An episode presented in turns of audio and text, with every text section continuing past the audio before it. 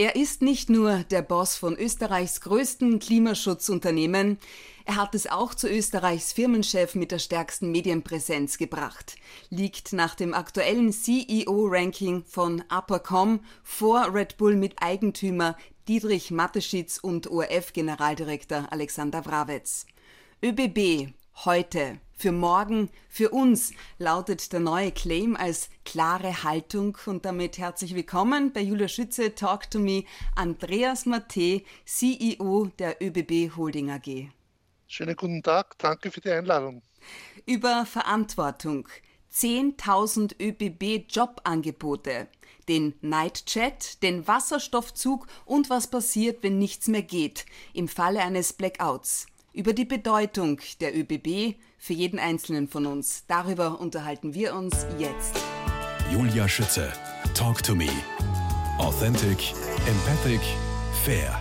Andreas Matte, eine scheinbar ganz schlichte, einfache Frage. Was würde passieren, wenn die ÖBB ausfallen? Nicht einen Tag, nicht zwei, sondern bei einem europaweiten Blackout für zumindest eine Woche einem europaweiten Blackout schon zumindest einer Woche würden tagtäglich über 1,3 Millionen Fahrgäste nicht in unseren Zügen verkehren können und unsere täglich nahezu 1400 Güterzüge könnten nicht quer durch Europa die Güter zu den jeweiligen Fabriken bringen.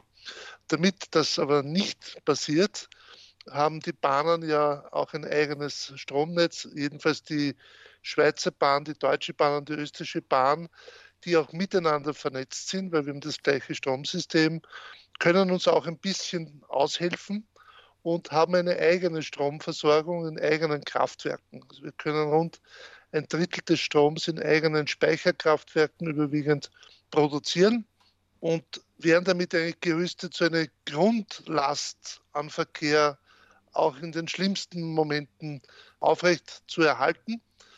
Das äh, üben auch unsere Mitarbeiterinnen und Mitarbeiter. Inwiefern übt ihr das und wie oft? Ähm, wir haben Krisenpläne für unterschiedlichste Szenarien, unter anderem eben auch für Blackouts. Was ist dann zu tun? Äh, wie ist zu informieren? In welcher Reihenfolge werden die Züge disponiert? Äh, wie werden die Lokführer informiert? Und, und, und. Also wir versuchen mit einem Grundsystem an, an Versorgungssicherheit das Land am Laufen zu halten.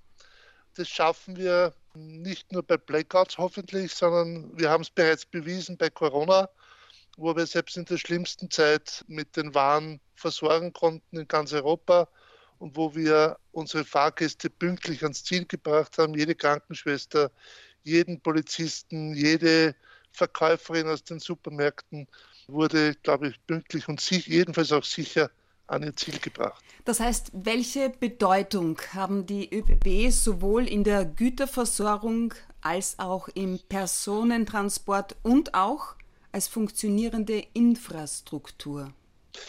Ja, wir sind eine sogenannte kritische Infrastruktur. Das heißt, äh, ich würde das als Auszeichnung betrachten, dass wir für das Land eine hohe Relevanz haben, sowohl für die Wirtschaft in der Warenversorgung als auch für die Menschen, die hier in Österreich leben oder touristisch unterwegs sind. Denn äh, es gibt kein Verkehrsunternehmen in der Größe, das überregional hier so viele Menschen befördert. Wir erreichen im Prinzip mit unseren Zügen und Postbussen jeden Winkel dieses Landes und glaube ich sind damit natürlich ein zentraler Faktor. Wir sind ein zentraler Arbeitgeber und äh, dank der großen heimischen Wertschöpfung, die das Bahnwesen in Österreich hat, sind wir auch ein großer Beschäftigungsfaktor. ÖBB heute für morgen für uns lautet der neue Claim das Versprechen von Österreichs größten Klimaschutzunternehmen. Woran arbeiten Sie derzeit in Richtung Energieunabhängigkeit und Klimaschutz? Was ist da geplant? Also ich würde ja sagen, äh, ÖBB ist gelebter Klimaschutz. Äh, wir haben 100 Prozent grünen Bahnstrom. Das heißt, hier keinen CO2-Ausstoß auf den elektrisch betriebenen Strecken. Das wollen wir weiter ausbauen, weil wir bis 2030 vollkommen klimaneutral im Verkehr sein wollen und bis 2040 als gesamtes Unternehmen. Wir haben dazu auch eine sogenannte Klimastrategie, wo wir neben Verkehrsverlagerung vor allem natürlich das Thema alternativer Antriebe sozusagen forcieren und testen hier Züge, die mit Batterie unterwegs sind und jetzt äh, aktuell einen Wasserstoffzug der für bestimmte Einsatzgebiete, glaube ich, ganz interessant sein dürfte. Seit rund drei Wochen ist dieser erste Wasserstoffzug im Testeinsatz unterwegs. Wo ist der genau unterwegs und was wird da zehn Wochen lang getestet? Darf ich da auch mittesten?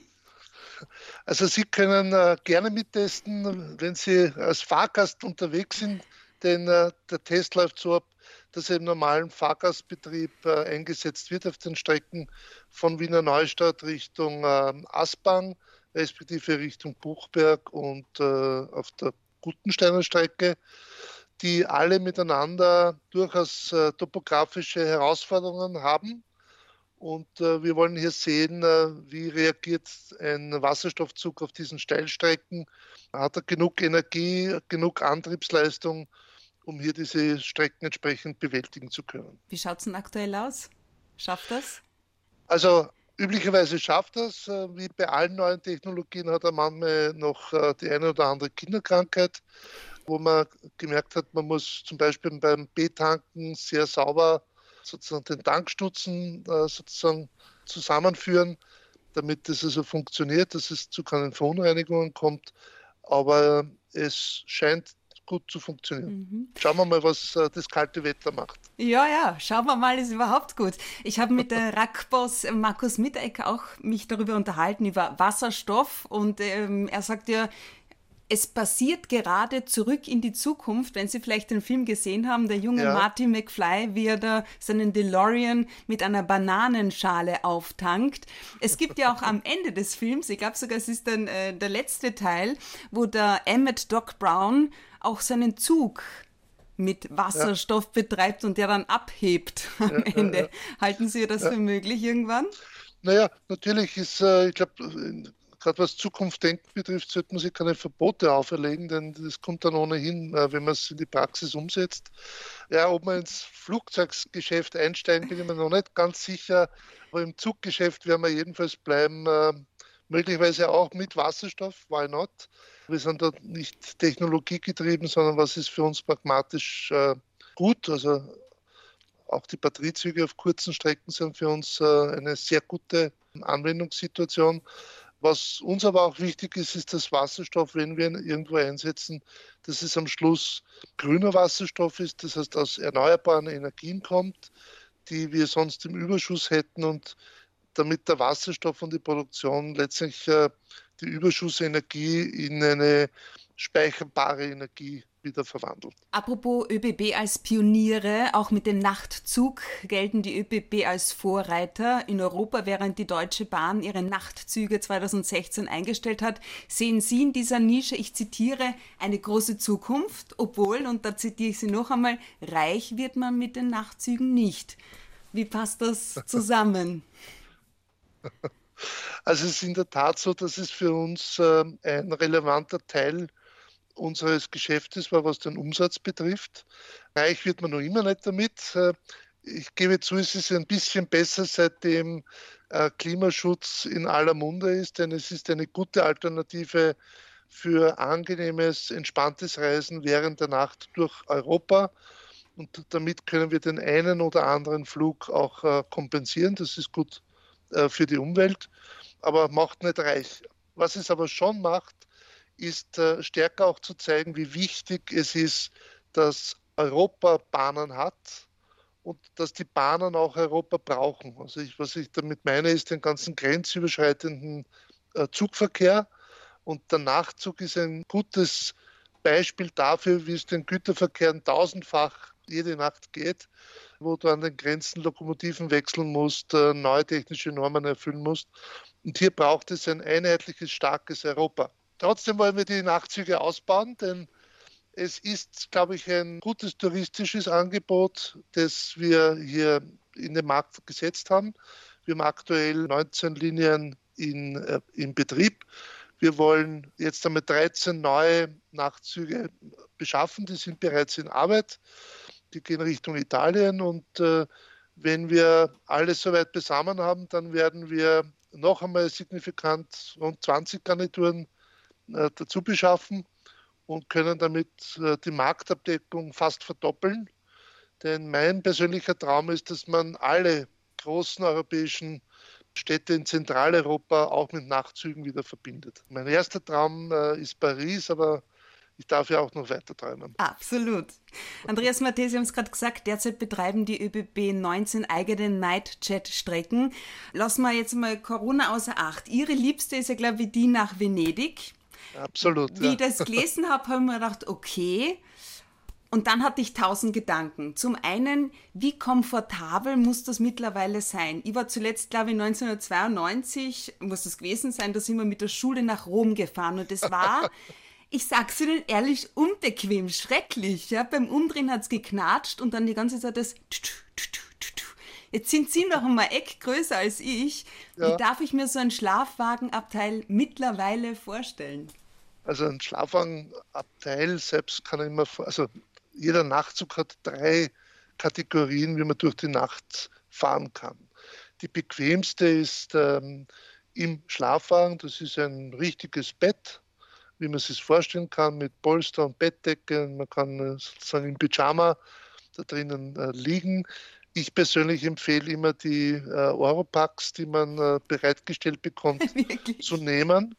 Für mich persönlich ehrlich gesagt gar nicht so sehr wegen einem Lärm, sondern es dämpft auch ein bisschen das, zumindest mein persönliches Gleichgewichtsgefühl, also die Bewegung. Und ich muss sagen, ich schlafe wirklich gut und es gibt fast nichts Schöneres, dass wenn man in der Früh munter wird und äh, die Rollo hochzieht und irgendwo in der italienischen äh, Po-Ebene unterwegs ist oder schon vielleicht auf der Brücke nach äh, Venedig Santa Lucia, denn das Frühstück verzichte meistens. Um, naja, aber das soll gut äh, sein, habe ich gehört. ja, das ist gut, das ist gut, aber gerade nach Venedig, Ristretto am Kanal Grande nach der Zugfahrt gibt es nichts Besseres. Und wenn ich ganz ehrlich bin, in Italien spare ich mir das Frühstück immer, weil ich mir aufs Mittagessen und aufs Abendessen freuen und, und, Kalorien sparen muss. Gut Aber nachvollziehbar, ja. Auch wirklich äh, fast gottvoll ist, wenn man äh, in Polen Richtung Berlin unterwegs ist, der Bodennebel so über die Felder streift, die Sonne drauf lächelt. Also das, das macht schon was mit einem man erlebt auch die Länder, durch die man reist.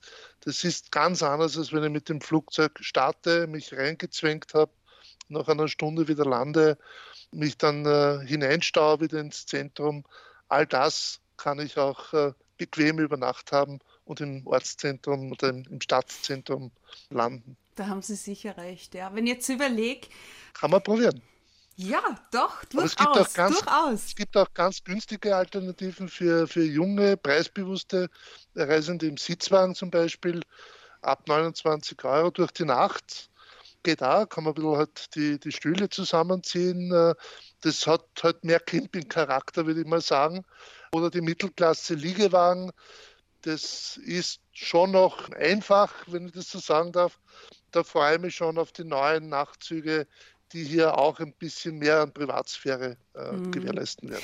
Jetzt überlegen wir gerade, was Sie gesagt haben, diese drei Kategorien gibt es auch als Mutter einer ja, mittlerweile erwachsenen Tochter, die ist ja auch schon 19, wenn die jetzt sagt, äh, Überlegung macht, sie fährt mit ihrer Freundin gern äh, nach Venedig, überlege ja. ich mir so als Mutter, und Sie kennen das Gefühl ja auch, Sie haben ja auch eine Tochter, Erwachsene, ja.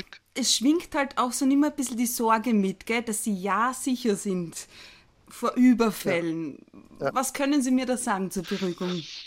Also wenn es mit dem Schlafer unterwegs ist, haben Sie ja abgesperrte Abteile mit äh, entsprechender Schlüsselkarte. Das sind äh, drei Verschließelemente. Wenn Sie im Liegewagen unterwegs sind, äh, würde ich empfehlen, auch ein sogenanntes Privatabteil zu buchen. Um 199 Euro können bis zu drei Erwachsene und Kinder unterwegs sein. Unter sich ich glaube, das sind schon, und können Sie entsprechend die Tür auch verschließen. Und generell, wir passen schon ein bisschen auf auf unsere Kundinnen und Kunden. Da bin ich beruhigt. ÖBB, heute für morgen für uns. Im Falle, dass heute ein Blackout über uns hereinfällt, hereinbricht, wir haben ein bisschen schon ansatzweise über den Alarmplan gesprochen. Aber jetzt konkret, die ÖBB zählen ja pro Jahr rund 267 Millionen Fahrgäste. Davon sind mehr ja. als 230 Millionen Pendlerinnen und Pendler. Was passiert mit denen? Was passiert mit dem Lokführer, mit dem Personal, dass die nicht auf der Strecke bleiben? Also wie gesagt, wir haben dadurch, dass wir ein eigenes Stromsystem haben mit 16 2 Drittel Hertz, auch die Möglichkeit, jedenfalls wenn alles andere zusammenbrechen würde, äh, die Züge nacheinander in die Bahnhöfe zu holen. Wir wissen, wo der jeweilige Zug steht und können aber auch äh, entscheiden vor Ort, äh, ob die Passagiere dort äh, entsprechend evakuiert werden können oder ob es zum Beispiel besser ist, im Zug äh, das abzuwarten, bis der entsprechend äh, weiterfahren kann. Ja, wir haben gehört, also wenn Sie in St. Pölten stranden, dann sind Sie besonders gut aufgehoben, denn St. Pölten und Feldbach sind die einzigen zwei Gemeinden von 2095 in ganz Österreich, die bereits Selbsthilfebasen haben und sich da wirklich ein Konzept auch überlegt haben. Apropos nicht auf der Strecke bleiben, Andreas Mate, trotz der massiven Einbußen durch die Pandemie bei den ÖBB denkt man nicht an Kündigungen, ganz im Gegenteil. Ihr steckt ja. ja mitten in einer Pensionswelle. Die Generation Babyboomer geht in Pension. Das bedeutet, die ÖBB nicht nur die brauchen, sie werden bis 2023 rund 10.000 neue Mitarbeiterinnen und Mitarbeiter aufnehmen. Wo sehen Sie dabei die größte Herausforderung? Ja, ich glaube, dass wir ein attraktiver Arbeitgeber sind, ein sicherer Arbeitgeber, zeigt sich gerade in, in diesen äh, Zeiten. Äh, die größte Herausforderung ist auch die schiere Menge an Bewerbungen zu bewältigen. Wir haben äh, aktuell jedes Jahr deutlich über 40.000 Bewerbungen für ja, im Jahr 3.000 bis 4.000 äh, neue Jobs, die wir besetzen. Und wir müssen und wollen die Mitarbeiterinnen und Mitarbeiter ja auch mit dem Eisenbahner-Virus infizieren, das heißt entsprechend ausbilden, und zeigen, was das Unternehmen kann, wie man miteinander arbeitet, denn wir arbeiten sehr eng, die einzelnen Gesellschaften miteinander, dass am Schluss die Züge pünktlich unterwegs sind und die Kundinnen und Kunden mit uns zufrieden mhm. sind. Es gibt ja rund 200 verschiedene Berufsbilder bei den ÖBB und äh, bei LinkedIn haben sie gerade erst gepostet, Investitionen in unsere Lehrlinge sind mir persönlich ein ganz großes Anliegen. Ja, das ist so, ja. Weil sie der Schlüssel sind. Inwiefern? Das ist so. Also ich sage immer, investiere in deine Zukunft, damit du es rechtzeitig hast, wenn du das brauchst. Das gilt für die physische Infrastruktur, also neue Bahnhöfe, neue Strecken, aber in noch viel größeren Ausmaß gilt es für die Mitarbeiterinnen und Mitarbeiter, die in Zukunft ja das Unternehmen weitertragen äh, müssen, hoffentlich auch wollen, dass die Generation, die jetzt am Ruder ist, das auch dieses Erbe wieder weitergeben kann an die nächste Berufsgeneration. Und daher bin ich so froh, dass wir unsere Lehrlingsausbildung haben, unser Lehrlingswesen mit eigenen äh, Lehrberufen. Zum Teil kann man ja die Berufe nur bei den ÖBB auch lernen. Das ist Wie auch zum ein Beispiel, was gibt es da? Ja, ein Fahrdienstleiter, ähm, das kannst du eigentlich nur bei den ÖBB lernen, wie man sozusagen Züge disponiert und lenkt, aber auch im Bereich der Signaltechnik, äh, die ganzen äh, Spezialitäten, die hier notwendig sind, äh, sind sehr spezialisierte Berufe, die man gar nicht so am freien Markt äh, bekommen würde. Das größte Ausbildungszentrum der ÖBB befindet sich in Niederösterreichs Landeshauptstadt in St. Pölten. Ganz neu ist eine Lehrwerkstätte und äh, dieser ÖBB-Campus ist heiß begehrt. Aber es ist gar nicht so leicht, da reinzukommen. Die Anforderungen sind immens. Natürlich, es geht naja, um Sicherheit. Es geht um Sicherheit, da, daher sozusagen gibt es auch einen Wettbewerb um die, also die Lehrplätze üblicherweise auf einen Lehrplatz bewerben sich fünf bis sechs junge Menschen und wir versuchen dann in den Hearings sozusagen die geeigneten und richtigen künftigen Kolleginnen und Kollegen auszuwählen. Und das ist, mir laucht immer das Herz, wenn ich, wenn ich in den Lehrwerkstätten bin und sehe, wie es halt anfangen zum Feilen oder sozusagen anfangen, die, die Steckverbindungen zu konstruieren. Aber am Schluss müssen die Kolleginnen und Kollegen in der Lage sein, am Sonntag in der Früh bei Schnee, bei Regen draußen an der Weiche die Störung zu beheben, damit der nächste Zug wieder sicher und pünktlich unterwegs sein kann. Mhm. Und ich bin da auch sage wirklich auch stolz auf die Kolleginnen und Kollegen, die das tagtäglich machen, 24 Stunden, 365 Tage. Das sind schon coole Leute. Am 11. Ja, und St. Pölten übrigens ist die Eisenbahner Hauptstadt der Ausbildung. Ich weiß. Das habe ich zuerst vergessen. äh, von der Lehrausbildung über unseren äh, Eisenbahnbildungscampus, wo wir eben diese eisenbahnspezifischen Berufe ausbilden. Da bauen wir gerade in St. Pölten eine neue Ausbildungswerkstätte, denn die alte ist in die Jahre gekommen. Aber in St. Pölten gibt es auch einen, einen Campus der Fachhochschulen mit einem Spezialsegment äh, für Eisenbahnwesen. Und damit kann man von der Lehre bis zum Akademiker alles in St. Pölten erreichen. Ja, willst was gelten, kommst du aus St. Pölten. Julius Raab. Am 11. Oktober erst war jetzt Internationaler Mädchentag. Das äh, ja. strategische Ziel der ÖBB, den Frauenanteil bis 2023 auf 16 Prozent zu erhöhen, wird durch zahlreiche Maßnahmen unterstützt, habe ich gelesen. Welche? Ja, wir haben eine, eine breite Palette, denn äh, Eisenbahner waren früher ein körperlich sehr schwerer Beruf, sehr männerdominiert. Und ich bin felsenfest der Meinung, dass ein Unternehmen besser ist, wenn es diverser aufgestellt ist. Das heißt, es ist mehr Frauen ins Unternehmen, aber eben auch, ähm, was die ethnischen Gruppen betrifft und was Inklusion betrifft, ist äh, mindestens so wichtig. Und äh, wir fangen an im Prinzip ganz klein bei den Kindergärten. Wir haben auch Kindergärten, die für uns betrieben werden mit einer technischen Neigung. Die nennen sich Teamnis Minimint. Na, ist das süß? das habe ich ja noch nie wo gehört. Man ein bisschen sozusagen auch Technik erleben kann auf spielerische Art. Also wir haben dann die sogenannten Girls Days für die Mädchen zwischen 14 und äh, 16, um hier ein bisschen auch Technik, Luft schnuppern zu können. Und äh, wir nehmen äh, bei Neuaufnahmen gezielt auch Frauen auf. Nimmt das Wort, böse Wort Quote hier in den Mund, weil wir schlicht und einfach sagen, äh, für bestimmte Berufsgruppen kann man hier hohe Quoten bereits vorgeben um einfach auch die 16 Prozent Frauenanteil, das in Wirklichkeit zunächst nicht viel klingt, zu erfüllen. Das ist leider rein mathematisch so, wenn du äh, ein paar tausend Verschubmitarbeiter hast, ein paar tausend Gleisarbeiter, dann melden sich nicht so viele Frauen. Es ist vereinzelt, aber nicht sehr, sehr, sehr viele, obwohl es coole Jobs sind. Äh, aber zum Wenn Beispiel Sie das so sagen, klingt das wirklich cool. Es ist ja wirklich cool, wenn man auf den Millimeter das Gleis hinlegen kann, damit der Zug am Ende mit 230 km/h drüber fährt. Mhm. Das ist ja alles Technik pur. Aber zum Beispiel Fahrdienstleiterinnen und Fahrdienstleiter war früher ein klassisch männlicher Beruf. Sehr schwer, weil die Signale und Weichenstellen alles mit reiner Muskelkraft erfolgte. Jetzt ist es im Prinzip ein Mausklick und äh, damit ist es eigentlich ein idealer Beruf, auch für junge Mütter, die in den Betriebsführungszentralen sogar mit geteilten Schichten arbeiten können. Gibt es eigene Programme, sind wir übrigens dafür auch ausgezeichnet worden. Aber mir ist viel wichtiger eben auch unser Spektrum an Arbeitnehmerinnen da zu öffnen. Andreas Matthä, weil wir über Ausbildung und Fähigkeiten sprechen, geboren worden am 20. September 1962 in Villach.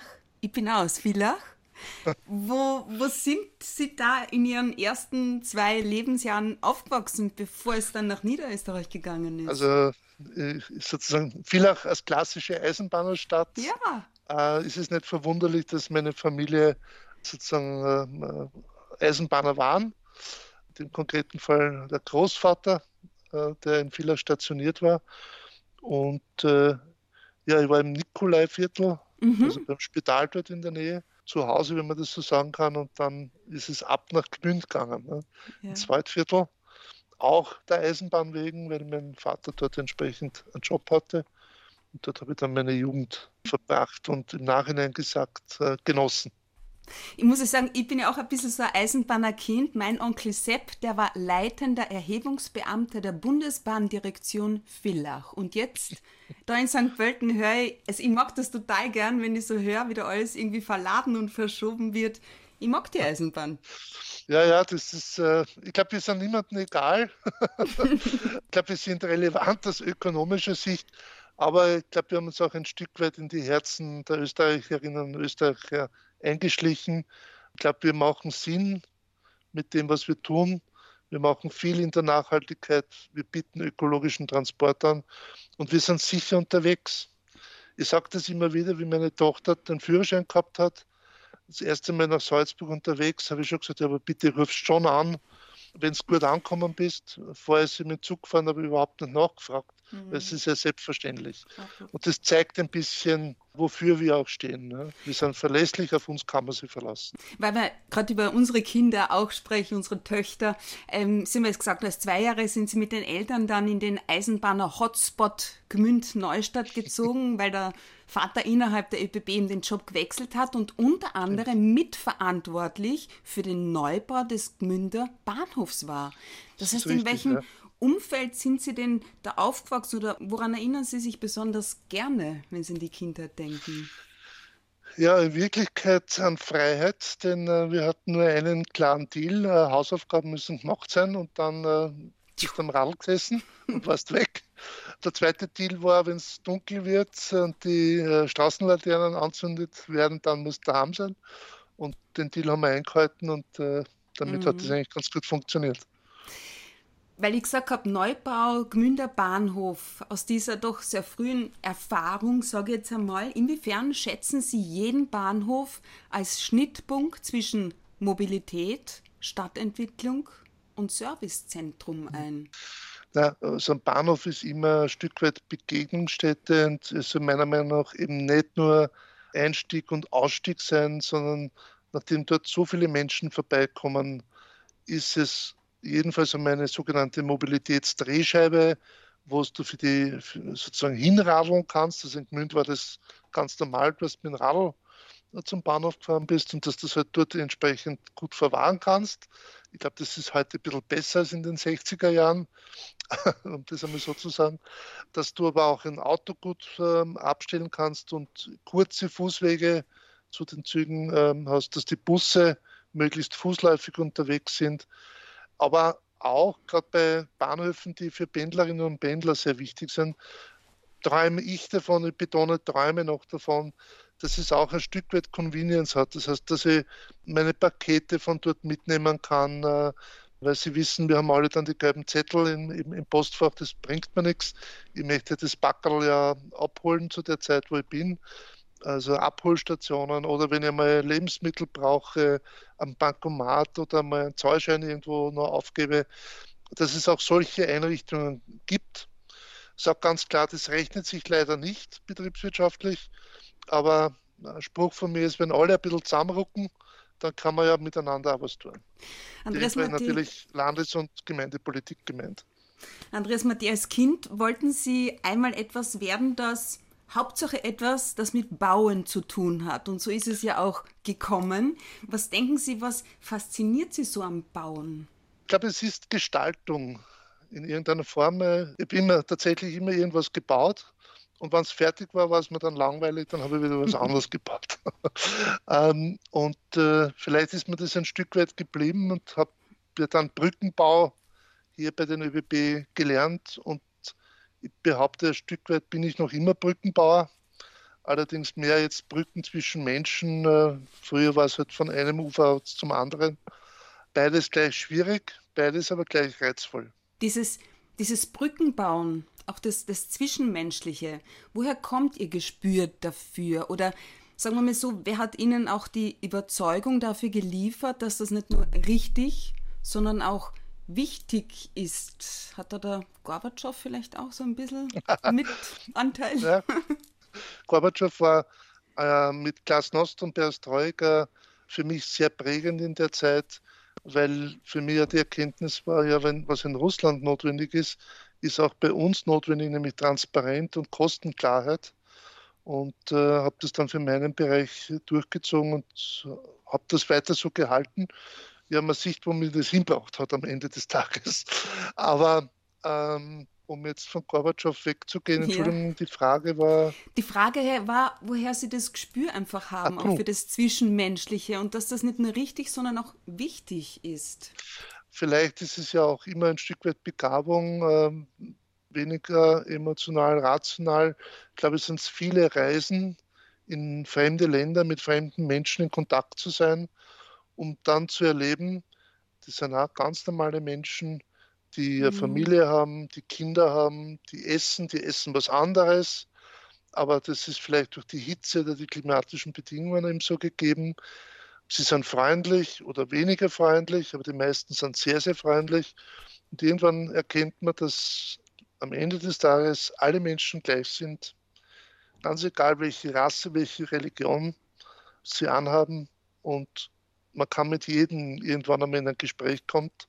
Kommt immer darauf an, wie man in den Wald reinruft, so kommt es meistens mhm. ja wieder zurück. Und ich nehme das so ab. Das tue ich für andere, da haben Sie mir vorab geantwortet, mit jeder Faser meines Körpers dafür sorgen, dass es den mir anvertrauten Menschen im Rahmen der Möglichkeiten gut geht.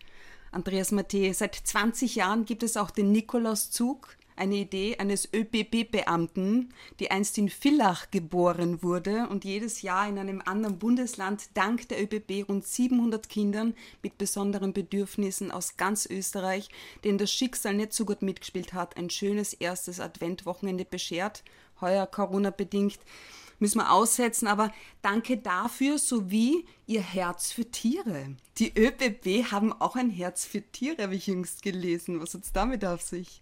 Unsere Bahndämme sind eigentlich eine der letzten Rückzugsgebiete für Kleintiere, Kleinlebewesen, natürlich auch Pflanzen, die in Feld- und Ackerbau sonst äh, vielleicht keine Chance hätte, da irgendwie zu leben.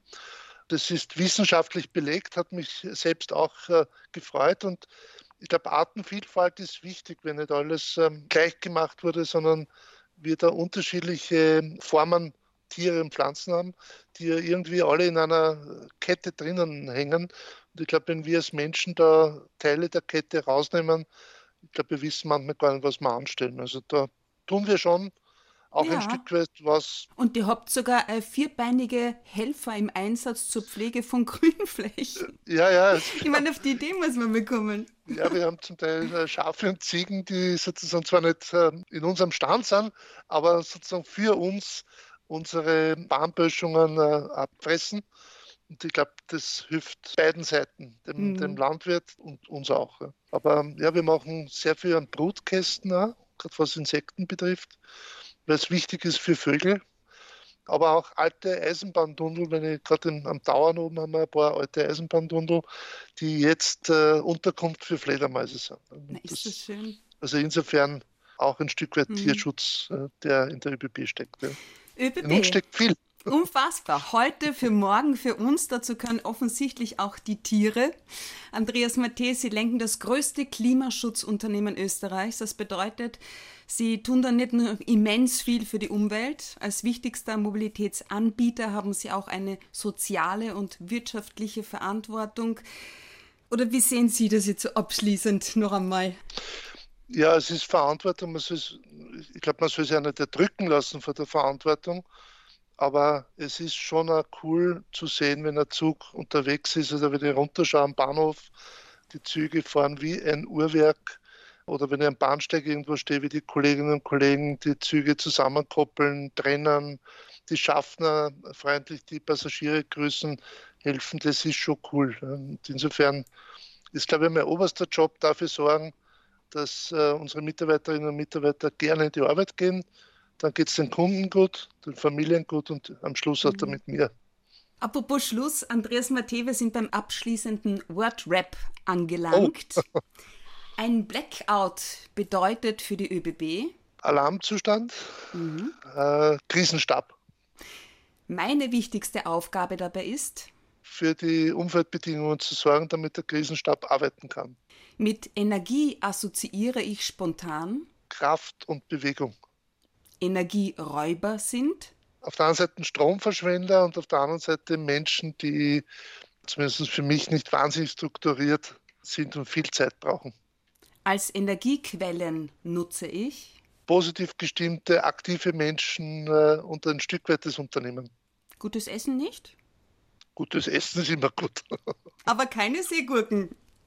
Aber nein, ja, musste ich einmal in äh, China eine Seegurke essen. Nachdem ich sie noch nie gegessen habe, habe ich es natürlich probiert. Aber es schmeckt wie nasser Schaumstoff und das war nicht so ganz ideal. Das habe ich dann eher lassen. Höflich, aber doch. Herr Kommerzialrat Ingenieur Andreas Matte, CEO der ÖBB Holding AG, ich bedanke mich für dieses außergewöhnliche Gespräch. Dankeschön für Ihre Zeit. Alles Gute und bleiben Sie auf Schiene. Ja, herzlichen Dank und wir bleiben auf Schiene. Dankeschön.